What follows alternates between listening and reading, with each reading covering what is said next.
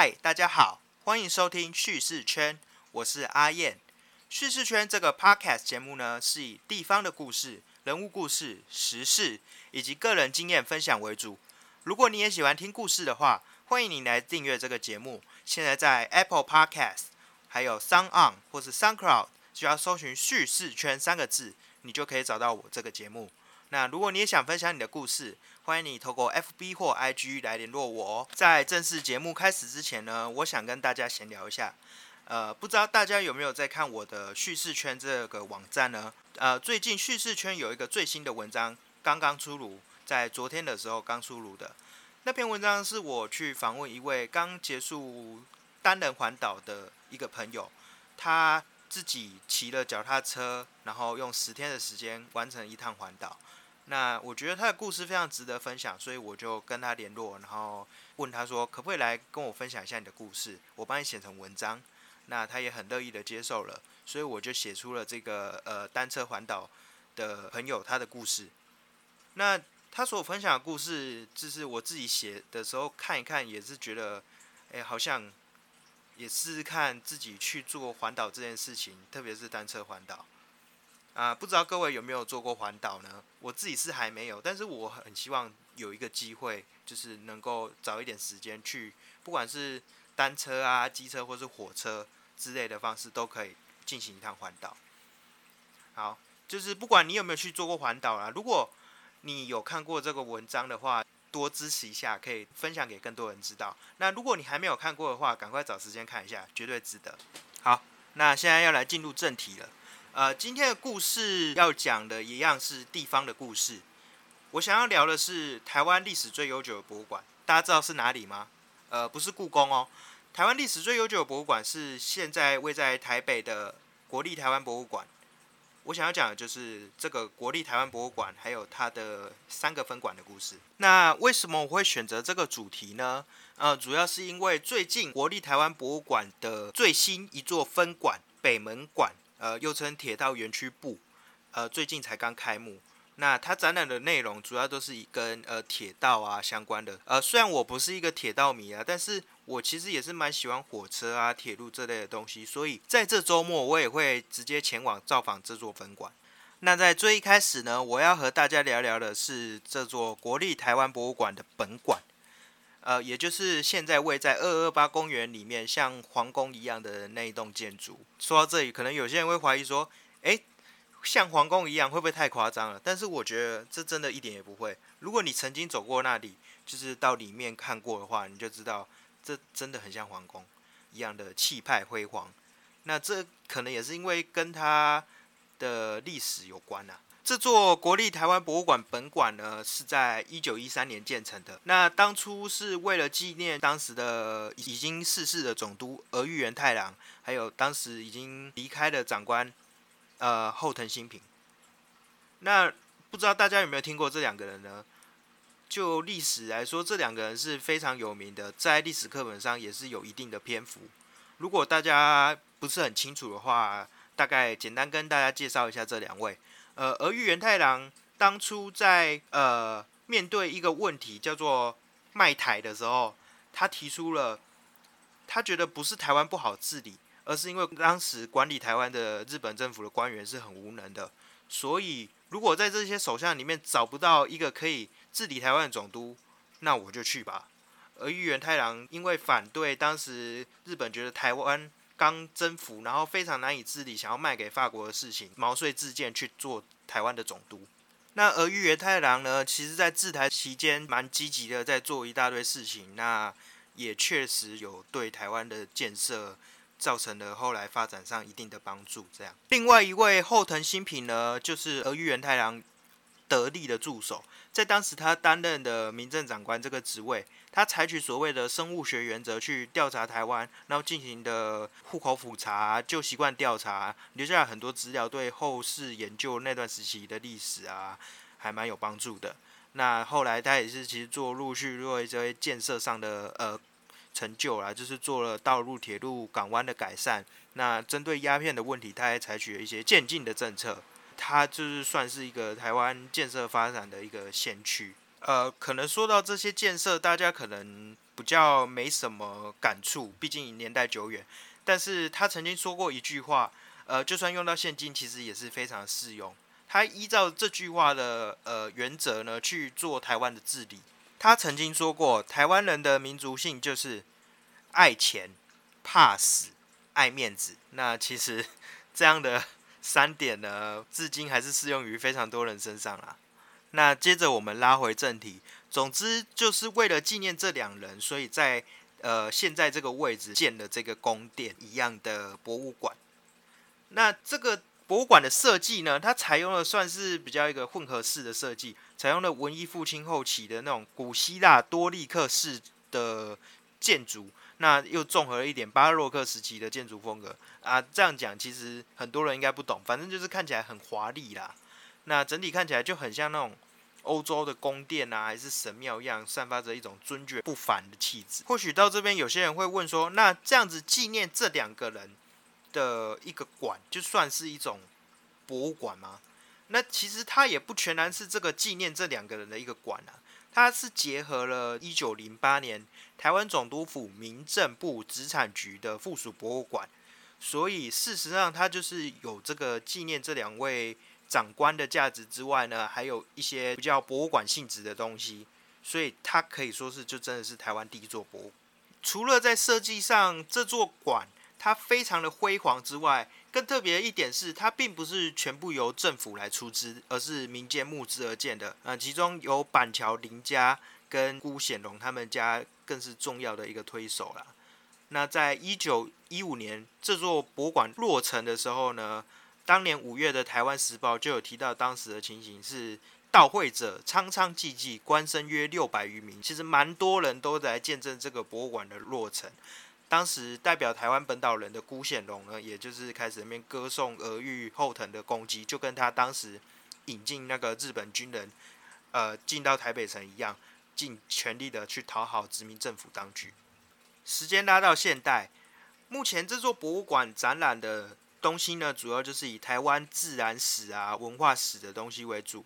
那除了这座博物馆本身就算是一个很大的展品之外，馆内也展出了以台湾生物跟台湾原住民两个主题为主的常设展，啊，有着许多呃标本啊、矿石的收藏，我是觉得蛮值得一看的啦。就是不管是这个建筑本身设计上是多么的美啊，或者是里面走的那些常设展的部分，可以认识一下台湾的原住民的一些东西啊，还有一些台湾的生物，我觉得是非常棒的一个地方，而且它的门票非常的便宜。那现在这座博物馆内呢，有三个所谓的镇馆之宝，而且还可以说是真正的国宝，因为它已经被文化部就是授予这个国宝的一个资格。呃，包含郑成功的那个玉画像，还有一个是康熙台湾舆图。这个康熙台湾舆图是现存最早的单幅彩绘台湾的全图。那还有一个。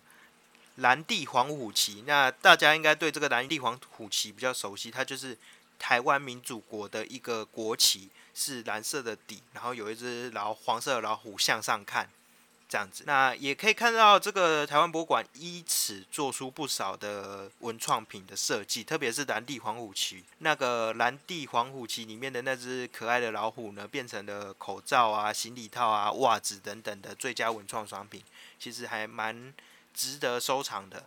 那在本馆的对面呢，就是台湾博物馆的另一个分馆，呃，可以称作土银分馆。这座分馆在过去是日本劝业银行台北支店，啊，后来进入民国时代改组为土地银行，就是总行的所在。但其实这里最受欢迎的，并不是因为它过去是银行，而是其他的东西。当你走过那个土地银行巨大而整齐的廊柱的时候，就好像走到了一个神庙一样。没想到你一走进去，到了展厅，你会发现好像穿越了时空，来到侏罗纪的时代。我刚才说过，土地银行最受欢迎的东西，并不是这个银行，而是它那里有着满满的古生物化石模型，所以这里就被定位为古生物馆。那各种的恐龙化石模型对于小朋友来说就像是天堂一样，所以在这边都可以看到很多小朋友啊，然后听到各种小朋友的欢笑声。那这个分馆真的是蛮特别的啊，它结合了古生物还有金融这两个东西，分别满足大人跟小孩。对小孩来说，在这边就可以看到一些酷炫啊、可爱的生物标本模型，然后透过各种互动体验亲近这种绝种的生物，其实是一件很有趣的事情。就算不是小孩，我也觉得很有趣啦。就是小时候其实都还蛮喜欢像是恐龙啊这种传说中的东西，然后感觉就是很酷这样。那除了生物演化、古生物这种主要的展出内容，那这个银行本身关于金融的东西也是展示的重点，而且大人特别喜欢。为什么说大人特别喜欢呢？因为除了可以了解一些金融啊、银行史之外，还可以体验走入那个时候这个银行的金库。就是你想想，你这辈子有几次机会能够走进金库的？光是走进金库这件事情就蛮让人值得期待的。然后我觉得一个很有趣的地方是在于说，这个金库里面有一个有一部分的区域是在讲说当时那个战前战后的那个台北街景的部分，那就可以看到很多日本时代的台北街景啊。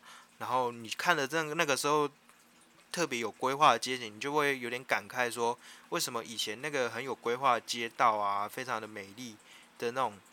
设计为什么现在就变得有点就是混乱，然后完全是今非昔比这样。台博馆本馆还有它的土银分馆呢，其实是相对来说都比较近的。那接下来我要讲的它的另外一座分馆南门馆，离现在目前它所有的其他分馆就是稍微远了一点点。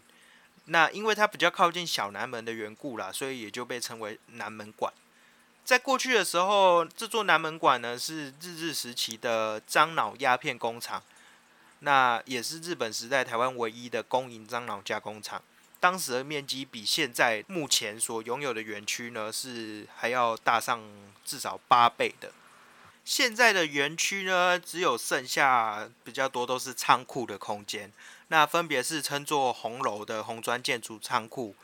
还有另外一座叫做小白宫的白色仓库。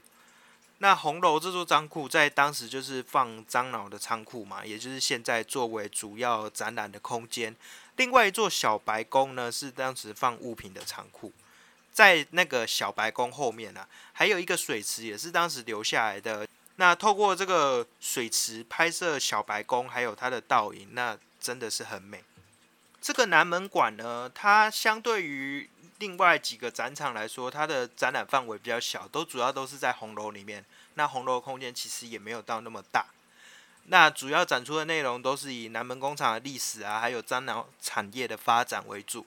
那看完之后，你就可以大概明白说，樟脑这个当时被作为赛璐珞这种塑胶的前身，是有多么重要的地位。